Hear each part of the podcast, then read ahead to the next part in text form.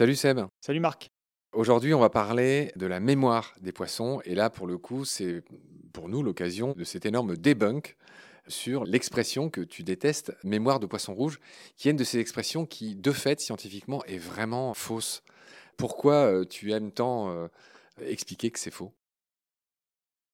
En fait, on aime bien avoir une image négative des poissons, et euh, le coup de la mémoire de 3 secondes des poissons rouges, elle est bien commode, mais elle s'appuie vraiment sur rien du tout. Mais alors vraiment rien du tout. Il faut savoir que des travaux à long terme sur les poissons, sur leur mémoire en tout cas, on n'en a pas tant que ça. Maintenant, la plupart des travaux qui ont été vraiment menés sur du long terme, sur de la mémorisation, ils ont été faits en général sur un an, un an et demi, sur différentes espèces. Et la plupart de ces poissons ont mémorisé pendant un an, un an et demi ce qu'on leur a demandé. Très récemment, il y a une étude, alors encore une fois sur des labres, ils se sont rendus compte qu'ils avaient capturé des labres pour une étude, ils les ont relâchés au même endroit, et ils sont revenus 11 mois plus tard, et les labres qui avaient été capturés l'année précédente, pas moyen de les remettre dans les filets. Quand ils ont descendu les filets, la population de labres, ils se sont barrés directement, ce que les autres populations de labres ne faisaient pas. On sait qu'il y a des chemins de migration qui sont utilisés des années, des années, des années encore. Les saumons qui reviennent là où ils sont nés, deux, trois ans plus tard, enfin un, deux, trois ans, ça dépend des espèces et des individus. C'est pareil, ils vont revenir de mémoire. Mais alors attention, c'est une mémoire qui est en partie chimique. Ils sentent l'odeur de leur rivière. Oui, ils la sentent, mais il faut que tu t'en souviennes pour euh, savoir ce que tu sens. Après, on va parler d'empreintes, d'autres phénomènes, mais euh, oui, il y a différents types de mémoire. On en a parlé un peu avec les labres, avec la mémoire épisodique, etc.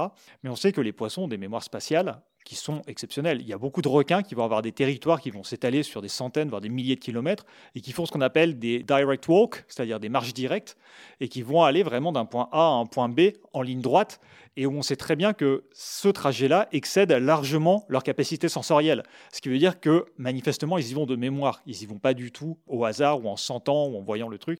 Et donc, on a pas mal de travaux qui ont été faits là-dessus. Seb, pour illustrer ces histoires de mémoire, je crois que le plus bel exemple que tu donnes, euh, que j'ai écouté dans tes confs quand je t'ai connu, c'est l'exemple des gobies et des flaques d'eau dans lesquelles ils vivent. Ah ça, en plus, c'est des travaux assez anciens. C'est marrant parce qu'on n'arrête pas de critiquer les poissons. Et ces travaux-là, les tout premiers sont des années 50 et puis ensuite dans les années 70. C'est sur, euh, sur les Batigobus operators, donc qui sont des poissons, euh, qui, à marée haute, vont se mettre au bord des rivages et vont regarder comment est structurée la topographie du sol. Et puis ensuite, quand la marée va se retirer, ils vont rester dans des flaques d'eau et vivre dans ces flaques d'eau. Et puis, si à un moment il y a un danger, il y a un souci, quoi que ce soit, ils sont capables de mémoire de sauter de flaque en flaque jusqu'à la mer. Et on sait que c'est de mémoire parce que si jamais on les prend et qu'on les met dans un endroit qu'ils n'ont jamais eu l'occasion de voir, qu'ils n'ont pas scanné à marée haute, et qu'on les met dans une flaque comme ça, bah, vous pouvez les pousser avec un bâton, ils sautent pas, ou alors ils sautent au hasard et ils tombent sur la pierre. Donc on sait très bien que c'est pas par exemple ils sautent et ils se dirigent en l'air. C'est vraiment ils connaissent l'endroit et ils y vont de mémoire. Et on a d'autres travaux qui ont été faits ultérieurement. On sait que si on les retire par exemple pendant plus d'un mois et qu'on les remet au même endroit, ils sont à nouveau capables de sauter de flaque en flaque, etc. Donc ils mémorisent très rapidement et pendant longtemps ces différents endroits. Mais une chose qui est importante et qui est vraiment très importante à comprendre, c'est qu'avoir une très bonne mémoire à long terme, nous en tant qu'humains, c'est quelque chose qu'on valorise beaucoup c'est pas forcément quelque chose qui est toujours pertinent. Il y a plusieurs populations d'épinoches. En fait, on a des épinoches qui vivent en eau douce, des épinoches qui vivent en eau de mer. Et les épinoches qui vivent en eau douce, par exemple, ça va souvent être des animaux qui vivent dans des environnements très stables. Les proies qu'on va manger aujourd'hui seront sûrement les mêmes demain et les mêmes dans un an.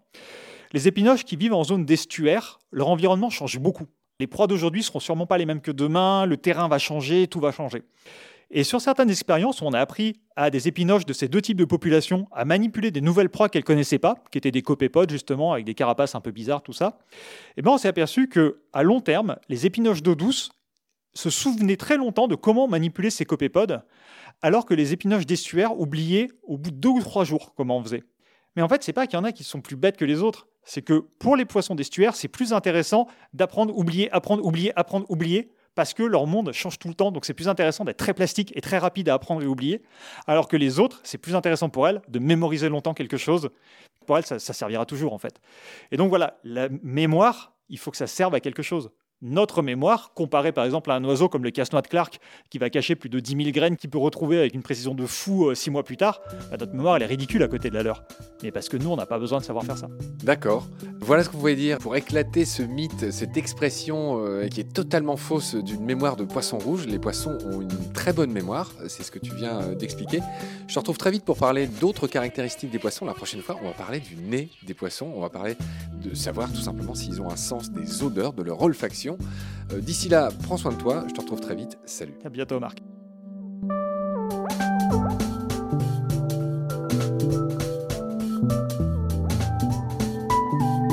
l'océan, c'est la vie. C'est-à-dire que notre vie est intimement liée à la vie de l'océan. Voilà, c'est ça, pour moi, la seule chose qui compte. Tout le reste est secondaire, tirer du pétrole, des trucs. Pourquoi faire? Pour augmenter de 5% la production Rigolade